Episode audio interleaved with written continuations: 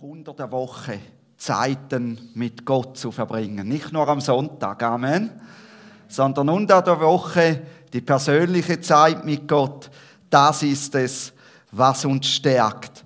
Ich habe noch so ein Wort, das wichtig geworden ist für heute Morgen. Das heißt, seid nicht bekümmert, denn die Freude am Herrn ist eure Stärke. Das ist aus Nehemia 18 es sei nicht bekümmert, sondern schau auf Jesus, lass Jesus die Freude in deinem Leben sein, egal wie die Umstände sind. Amen. Ja, auch wenn heute nicht mehr viele Leute in die Kirche gehen, so kennt doch fast jeder die besonderen Anlässe in der Kirche. Was sind die besonderen Anlässe in der Kirche? Taufe ist eines. Ostern, Weihnachten, Hochzeiten, Beerdigungen, Kommunion, Firmung, Konfirmation, die kennen doch viele Leute. Und heute starten wir eine Predigtserie über die biblische Taufe. Und wir wollen die Taufe mal genauer unter die Lupe nehmen. Und in vier Predigten wollen wir äh, die Taufe anschauen. Wir wollen herausfinden, wie Gott sich die Taufe gedacht hat. Und die erste Predigt, die mit Taufe zu tun hat, bedeutet, wie es hier steht, Richtungsänderung. Ich weiß nicht, äh, ihr kennt sicher das Bild, wo alle Fische in die gleiche Richtung schwimmen und ein Fisch schwimmt gegen den Strom. Dass er so sei ein lebendiger Fisch und schwimme gegen den Strom, gab es so ein Lied, dass du als Christ gegen den Strom schwimmst. Ich möchte aber das Bild bringen von einer 180 Grad Kehrtwendung. Wer hat mit dem Auto schon mal eine Kehrtwendung gemacht, eine Handbremskehre? 180 Grad fahren und 180 Grad drehen. Und das geht es heute. Und dann wirst du ein Geisterfahrer. Dann fährst du auch gegen den Strom. Und dafür wollen wir ins Neue Testament gehen und wir stellen fest, die erste Taufe, die erwähnt wird, hat mit Johannes, dem Täufer, zu tun. Die frohe Botschaft von Jesus Christus beginnt mit Johannes, dem Täufer und seiner Taufe. Wer die Evangelien in der Bibel liest, der kommt nicht an Johannes, dem Täufer, vorbei. Und so wollen wir jetzt mal in Markus äh, 1, die Verse 1 bis 8 miteinander anschauen. Da heißt es, Anfang des Evangeliums von Jesus Christus, dem Sohn Gottes. Also der Beginn von der guten Botschaft von Jesus Christus, dem Sohn Gottes. Wie es geschrieben steht in den Propheten oder in anderen Übersetzungen steht auch Jesaja, aber hier werden verschiedene Propheten genannt. Siehe, ich sende meinen Boten vor deinem Angesicht her, der deinen Weg vor dir bereiten wird. Also jemand wird Jesus Christus den Weg bereiten und wird ein Bote sein von Jesus Christus. Er wird eine Stimme eines Rufenden sein, der ertönt in der Wüste. Und der ruft, bereitet den Weg des Herrn, macht seine Pfade eben. So begann Johannes in der Wüste taufte und verkündigte eine Taufe der Buße zur Vergebung der Sünden. Und es ging zu ihm hinaus, das ganze Land Judäa und die Bewohner von Jerusalem. Und es wurden von ihm alle im Jordan getauft, die ihre Sünden bekannten. Wann hast du das letzte Mal von jemandem ein Sündenbekenntnis gehört. Es wurden alle von ihm getauft, die ihre Sünden bekannten. Johannes aber war bekleidet mit Kamelhaaren und trug einen ledernen Gürtel um seine Lenden und er aß Heuschrecken und wilden Honig. Und er verkündigte und sprach, es kommt einer nach mir, der stärker ist als ich und ich bin nicht würdig, ihm gebückt seinen Schuhriemen zu lösen. Ich habe euch mit Wasser getauft, er aber wird euch mit Heiligem Geist taufen. Johannes der Täufer. Er lebte in einer Zeit, wo sein Land unter römischer Herrschaft war. Wir erleben jetzt den Ukraine-Krieg. Die Ukrainer wehren sich, unter die Herrschaft von Russland zu kommen.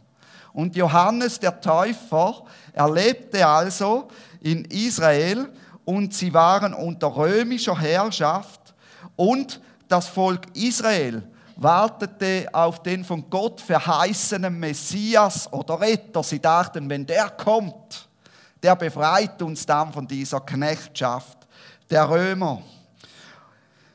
Schon über 400 Jahre her war es, als Gott das letzte Mal zum Volk Israel geredet hatte. Schweigen, kein Reden mehr von Gott. Seit da hatte Gott keine Propheten mehr gesandt, die Israel irgendwie ermutigten. Stille und Schweigen begleitete das Volk und die Unterdrückung der Römer. Es war also keine schöne Situation, in der Johannes der Täufer war. Ein Gott, der schweigt und Leute über sich die Herrschaft ausübten, denen man nicht vertrauen konnte. Das war die Situation. Und Johannes der Täufer ist der Anfang des Evangeliums. Wer war Johannes der Täufer? Das wollen wir anschauen. Johannes der Täufer war der Sohn von Zacharias und Elisabeth. Elisabeth war unfruchtbar und war im fortgeschrittenen Alter. Eigentlich konnte sie keine Kinder mehr bekommen, aber trotzdem bekam sie Johannes. Gott hat ein Wunder an ihr getan. Johannes hatte also eher alte Eltern. Ich weiß noch, meine jüngste Schwester hat immer gesagt, ich habe Senioren zu Hause als Eltern. Johannes hatte das auch.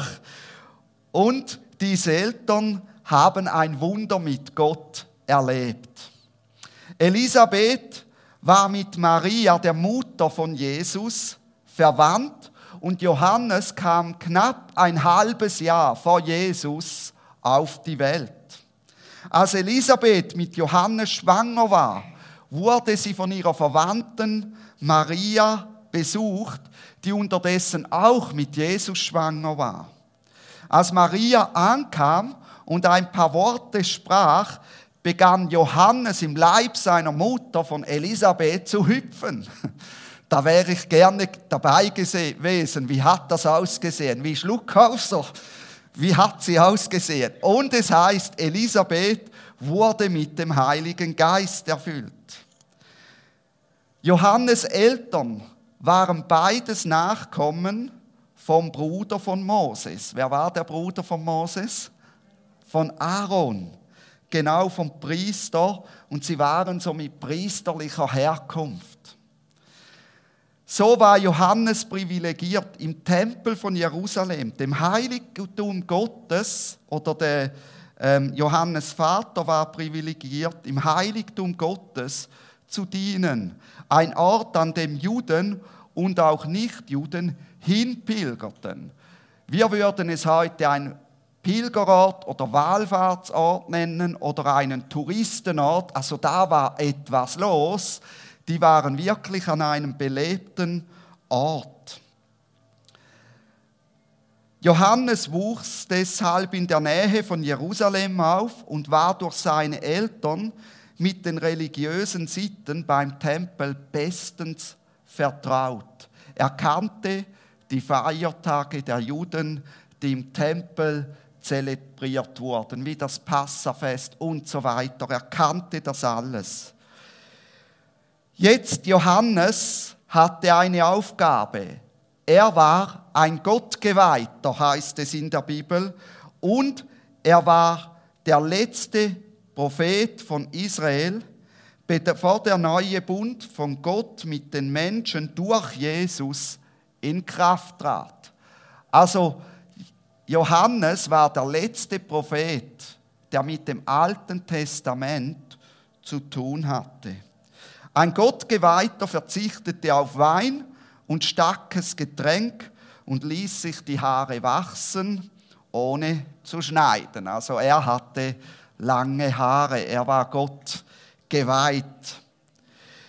Wie kam es denn zur Geburt von diesem Johannes, dem Täufer? Als sein Vater Zacharias im Tempel diente, da kündigte ein Engel Johannes an und kündigte an, dass seine Frau schwanger wird. Wir lesen in Lukas 1, 13 bis 17.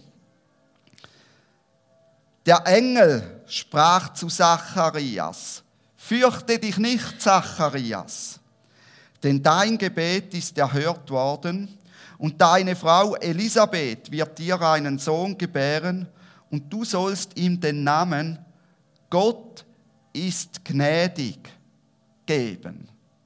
Du sollst ihm den Namen Johannes geben. Und er wird dir Freude und Frohlocken bereiten und viele werden sich über seine Geburt freuen. Denn er wird groß sein vor dem Herrn. Wein und starkes Getränk wird er nicht trinken und mit dem Heiligen Geist wird er erfüllt werden, schon von Mutterleib an.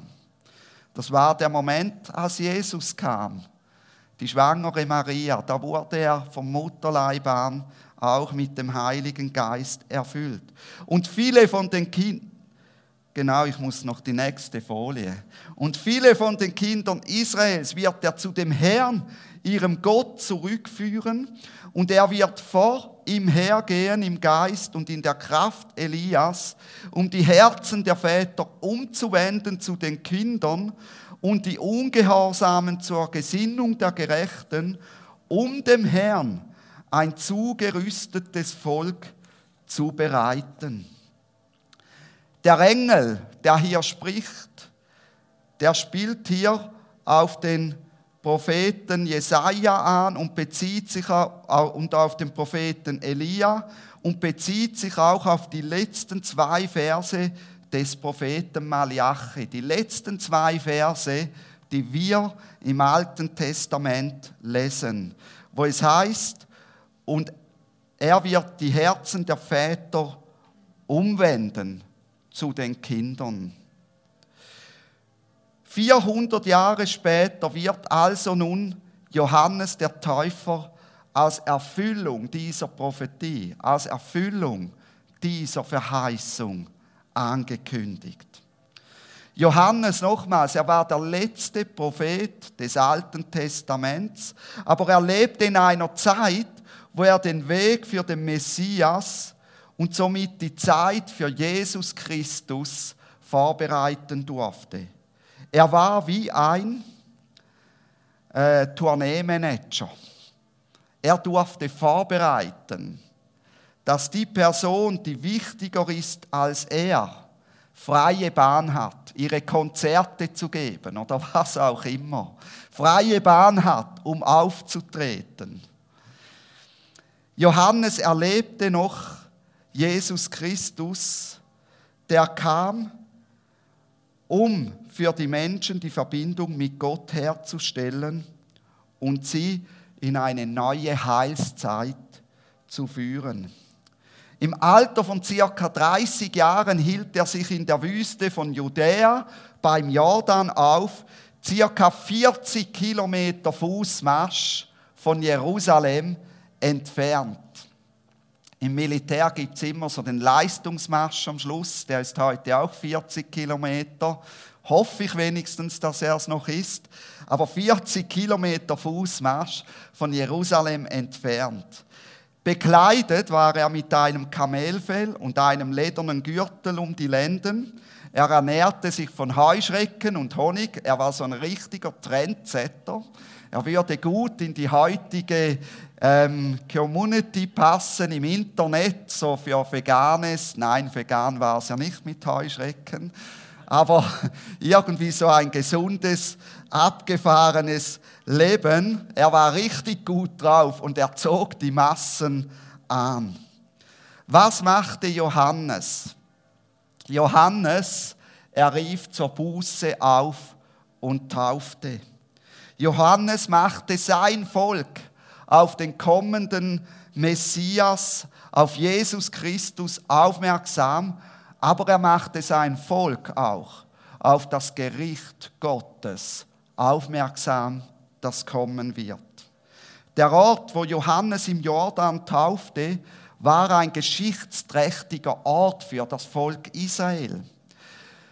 Es ist so wie die Rüttliwiese für die Schweiz die auch ein geschichtsträchtiger Ort ist für die Schweiz. Ich weiß nicht, was in Peru oder anderen Orten ein geschichtsträchtiger Ort ist. Was ist für Rorschach ein geschichtsträchtiger Ort? Ich weiß es nicht. Aber er trat an einem geschichtsträchtigen Ort auf.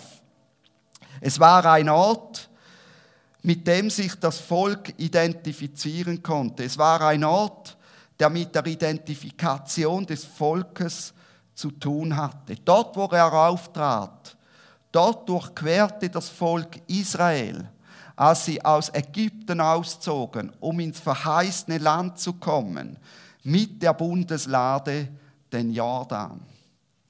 Dort, wo er auftrat, dort durchquerte auch Elia und Elisa trockenen Fußes den Jordan, schlugen sie den Mantel auf den Jordan. Dort, wo er auftrat, in der Nähe, fuhr Elia mit feurigen Rossen in den Himmel auf. Das war der Ort, wo Johannes der Täufer auftrat. Und an diesem Ort rief Johannes die Menschen dazu auf, zu Gott umzukehren, zu sagen, Gott, Dein Wille soll mein Leben bestimmen. Nicht mehr ich bestimme mein Leben, sondern dein Willen. Und er rief sie dazu auf, ihren sündigen Lebensstil zu lassen. Und jetzt wird es interessant. Johannes wuchs ja beim Tempel auf. Dort, wo, wo alle Leute hinpilgerten. Dort, wo die, wo die äh, Pilger waren, wo, wo, wo es lebhaft war, wo es einen riesigen Tempelplatz hatte, der eigentlich nur auf dem Tempelplatz stehen hätte können und hätte rufen können, tut Buße, es kommt jetzt dann einer. Wenn ihr nicht umkehrt, dann wird Gericht kommen. Dort hätte er auftreten können. Aber nein, er lockte die Leute vom religiösen Zentrum weg in Jerusalem in die Wüste 40 Kilometer weit entfernt. Ich denke, wenn sein Vater Zacharias noch gelebt hat, hat das auch Fragezeichen bei ihm ausgelöst als Priester. Hey, hier ist doch das Heiligtum und du lockst die Leute weg vom Heiligtum. 40 Kilometer irgendwo in die Wüste, wo nichts ist, wo Einöde ist. Aber wisst ihr, das Interessante ist, in die Wüste kamen die Leute, die Johannes hören wollten. Die machten sich auf und gingen dorthin. Auf dem Tempelplatz, da wären viele Leute gewesen, die hätten Johannes gar nicht hören wollen. Aber er ging dort in die Wüste und rief, tut Buße. Manchmal müssen die Menschen von ihrem religiösen Zentrum weggezogen weggelockt werden, weil die religiösen Riten im religiösen Zentrum sie daran hindern, umzudenken. Beim Tempelplatz hätte niemand umgedacht. Da hätten sie gesagt, ja, aber ich muss jetzt ein Opfer bringen und ich muss jetzt das tun. Aber hier draußen, wo sie diese Riten nicht ausüben konnten, hatten die Menschen Zeit, um nachzudenken.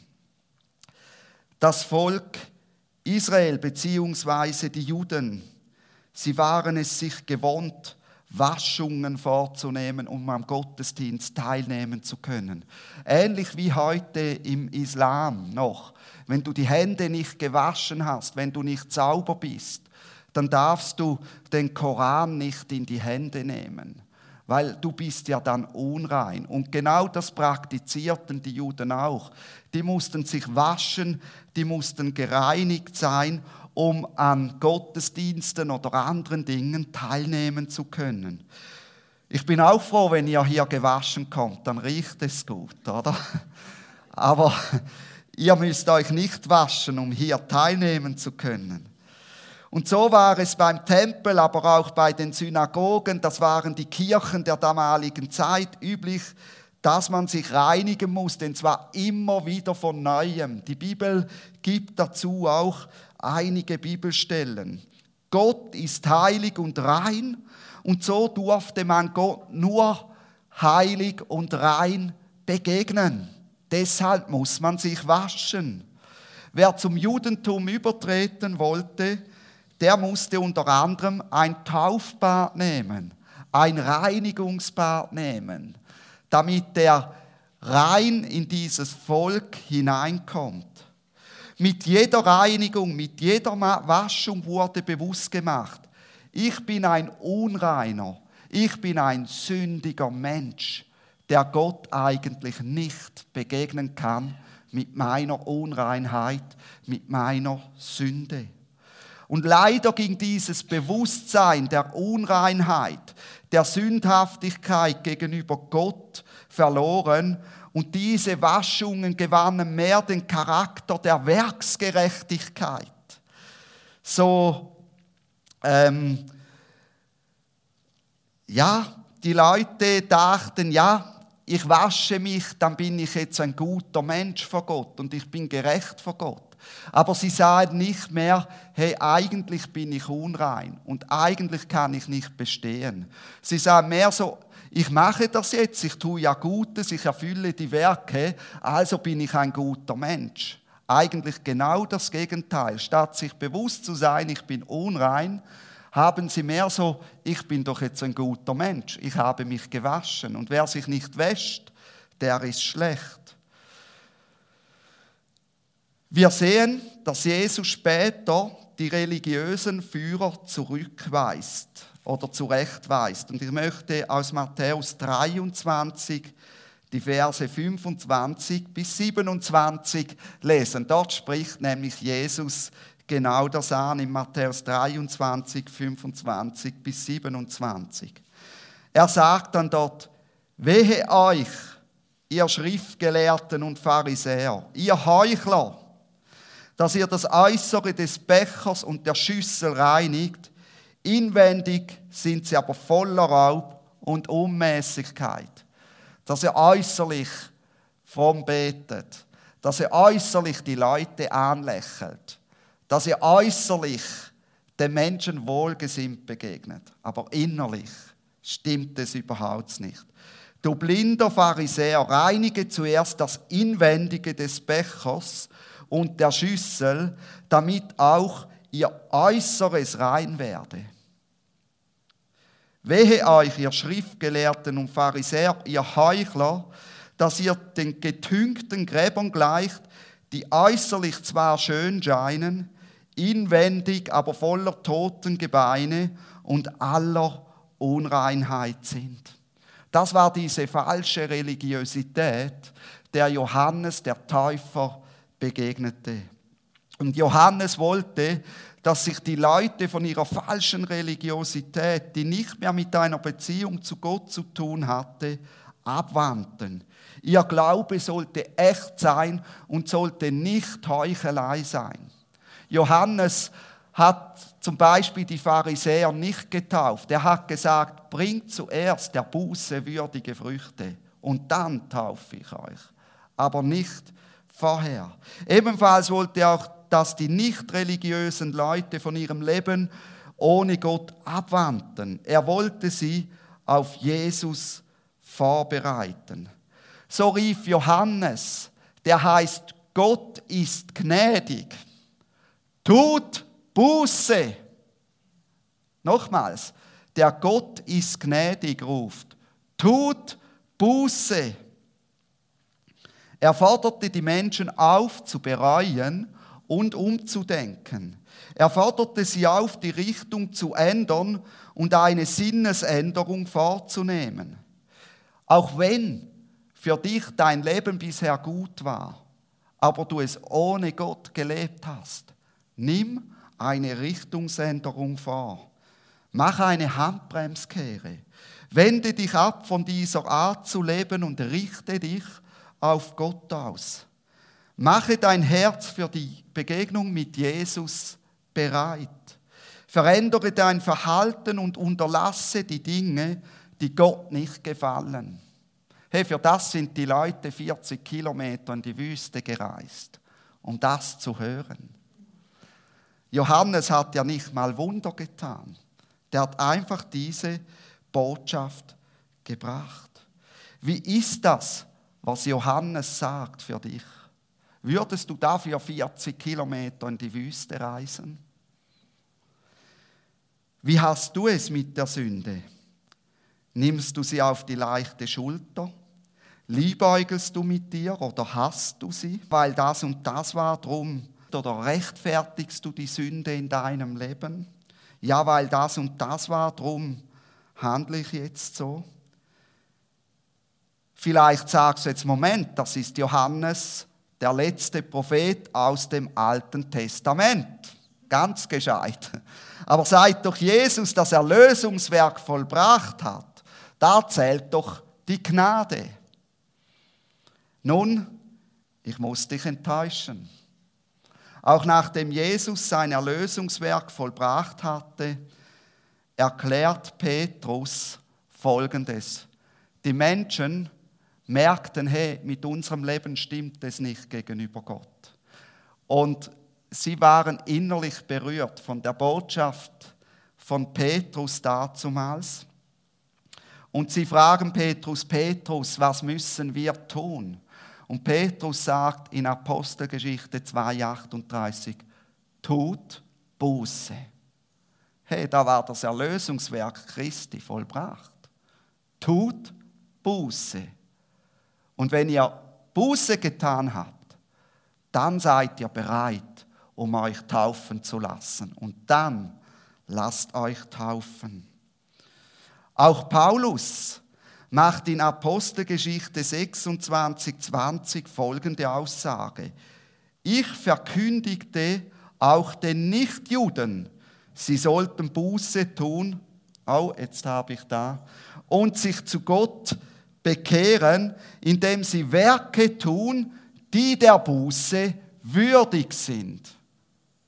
Die gleiche Botschaft wie Johannes der Täufer bringt der Buße würdige Früchte. Buße ist mehr als ein inneres Bereuen. Buße zeigt sich auch im Verhalten und Handeln des Menschen. In Apostelgeschichte 17,30 sagt Paulus zu den Griechen, nun hat zwar Gott über die Zeiten der Unwissenheit hinweggesehen, jetzt aber gebietet er allen Menschen überall Buße zu tun. Und dann bringt er die Begründung, warum sollen sie Buße tun? Klar, dass sie gerettet werden, aber auch, weil Gott einen Tag des Gerichts festgesetzt hat.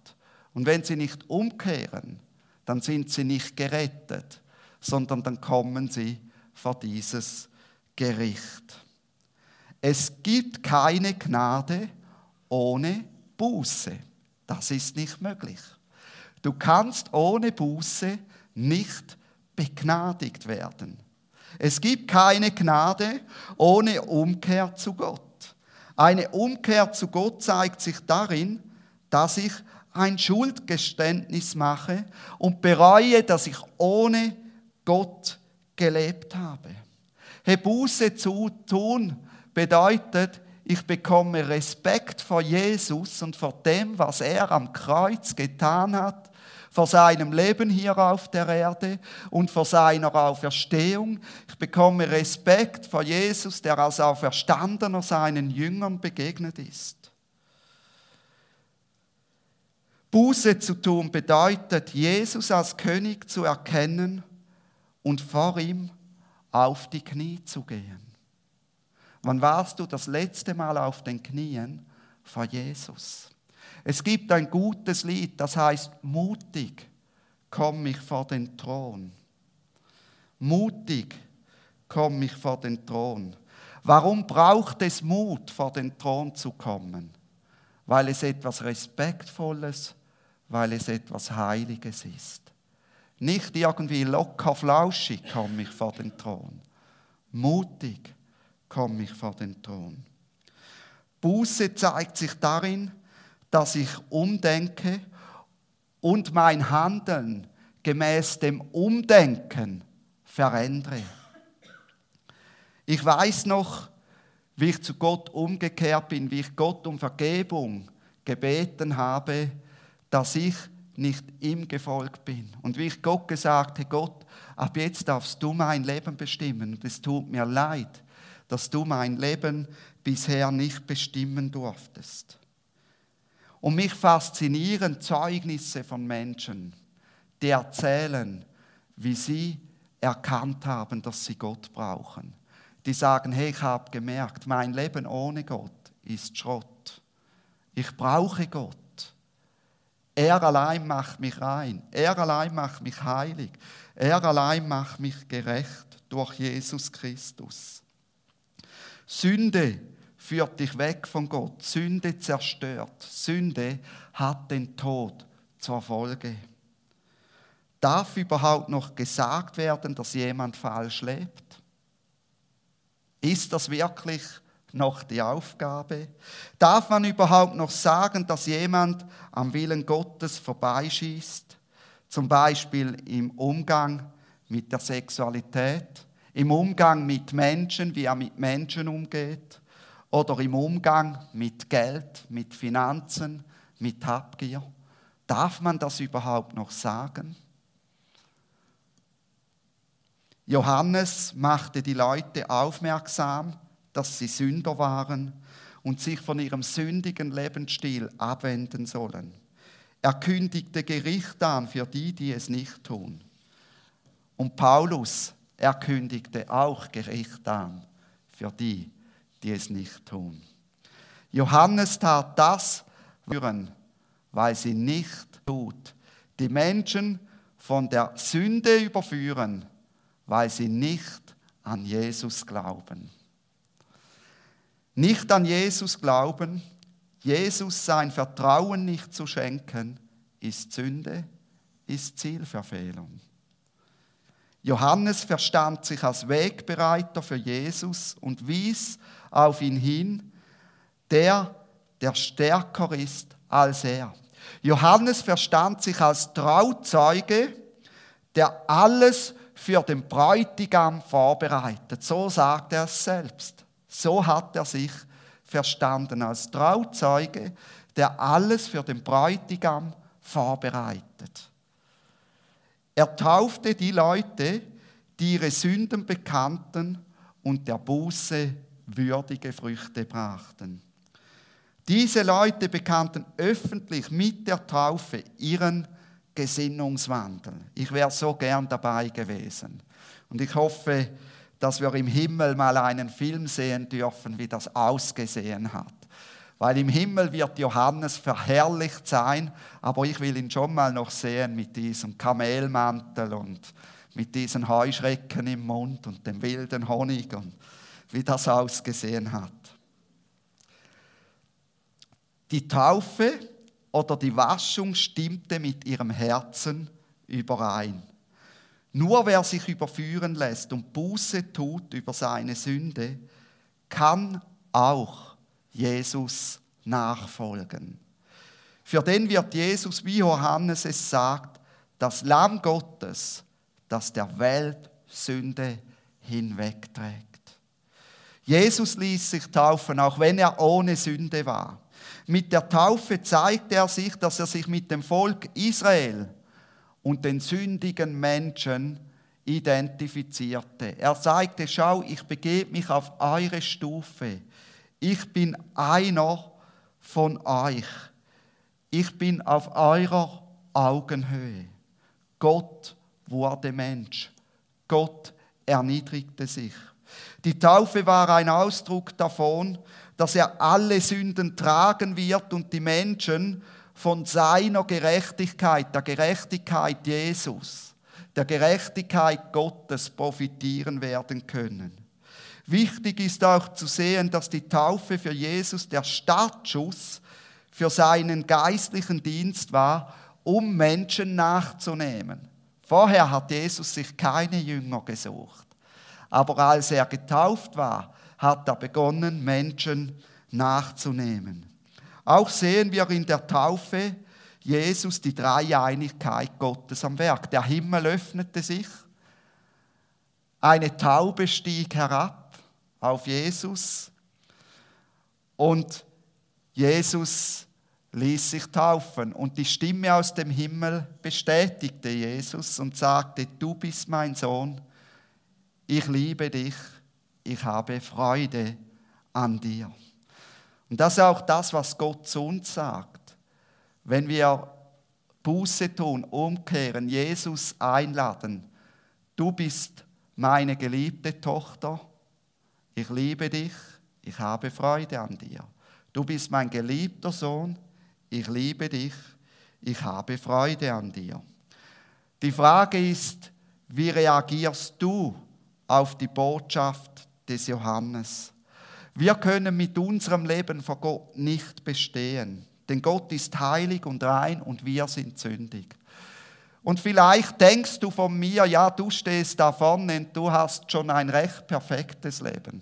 Vergiss es. Vor Gott bin ich sündig, bin ich unrein. Nur dank Jesus kann ich rein und heilig vor Gott stehen. Es gibt nur eine Möglichkeit, vor Gott bestehen zu können, sich von seinem Leben ohne Gott abzuwenden und zu Gott umzukehren. Es braucht eine Richtungsänderung. Eine Richtungsänderung muss der Taufe auf den Namen Jesu immer vorausgehen. Das hat auch äh, Petrus so praktiziert. Auch ähm, Paulus rief die Leute zur Buße auf und wenn sie die Richtungsänderung vorgenommen hatten, dann hat er sie getauft. Viele folgten dem Aufruf von Johannes. Sie bekannten ihre Sünden und ließen sich taufen. Sie brachten der Umkehr würdige Früchte. Lieber Zuhörer, es kann sein, dass du zu Jesus umgekehrt bist. Es kann sogar sein, dass du dich hast taufen lassen. Jedoch lässt du Sünde in deinem Leben zu oder dein Leben zeigt keinen Unterschied zu den Menschen, die Gott nicht kennen. Es sind keine der Buße würdige Früchte sichtbar. Ich frage dich, was unternimmst du gegen die Sünde? Was unternimmst du gegen die Sünde? Der Buße würdige Früchte zeigt sich darin, dass ich da, wo ich noch schwach bin, Maßnahmen ergreife. Ich will aus meinem Leben erzählen. Als Pastor bin ich immer wieder auch mal unterwegs und ich muss irgendwo im Hotel übernachten. Und weil ich weiß, dass es nicht gut ist, wenn ich alleine in einem Hotel bin mit einem Fernseher, dann den Fernseher anschalte und dann nicht ausschalte, wenn bitte entfernt, habe ich im Hotel vorher angerufen und habe gesagt, bitte entfernt den Fernseher aus meinem Zimmer. Das ist genau das, was die Bibel meint. Es braucht Demut und es braucht Mut, der Buße würdige Früchte zu bringen. Es braucht Schritte. Es ist komisch, wenn man anrufen muss und sagen, bitte mach den Fernseher weg. Aber ich konnte nachher ins Hotelzimmer, ich hatte keinen Fernseher dort, ich war nicht irgendeiner Versuchung ausgesetzt. Es ist gut, wenn du deine Schwächen kennst und Maßnahmen dagegen triffst. Was unternimmst du gegen die Sünde? Die Johannestaufe war eine Taufe der Buße und der Sündenbekenntnisse.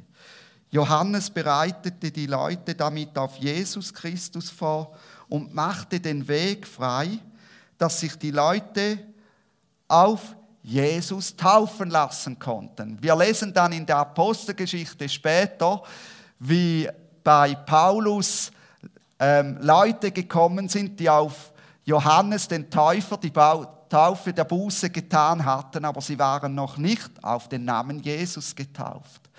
Und dann sehen wir, wie Paulus sie tauft.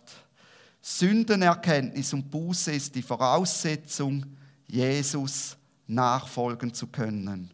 Bewusste Umkehr ist die Voraussetzung, um sich auf Jesus taufen lassen zu können.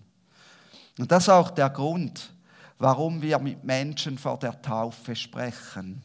Warum wir nicht einfach Menschen, die kommen, einfach sagen, ah, du sagst, ich liebe Jesus, okay, ich taufe dich. Und das sind manchmal ganz schwierige Gespräche. Man hätte es viel einfacher, wenn man einfach sagen könnte, ja, du bist einfach dabei und es gäbe gar keine Taufe. Aber bei der Taufe müssen die Leute wirklich nochmals überlegen, bin ich umgekehrt zu Gott? Habe ich Buße getan? Habe ich eine Richtungsänderung vorgenommen? Ist das an meinem Leben ersichtlich? Vielleicht sagst du nach dieser Predigt, ich möchte mein Herz für Gott öffnen. Wenn du das bist, dann will ich jetzt noch beten, dass der Heilige Geist dich überführt und du zur Sündenerkenntnis kommst. Vater im Himmel, du siehst die Personen, die ihr Herz für dich öffnen möchten. Und ich bitte dich jetzt darum, dass du mit deinem Geist über diese Personen kommst und sie erkennen dürfen, dass sie schuldig sind vor dir. Amen. Wenn du jetzt erkannt hast, dass du schuldig bist vor Gott, dann kannst du folgendes Gebet sprechen. Das heißt, Gott, ich bin schuldig vor dir. Jesus, ich bringe jetzt diese Schuld zu dir und ich danke dir, dass du sie für mich auf dich genommen hast. Ich bin bereit für dich und lade dich ein, der König von meinem Leben zu sein. Amen.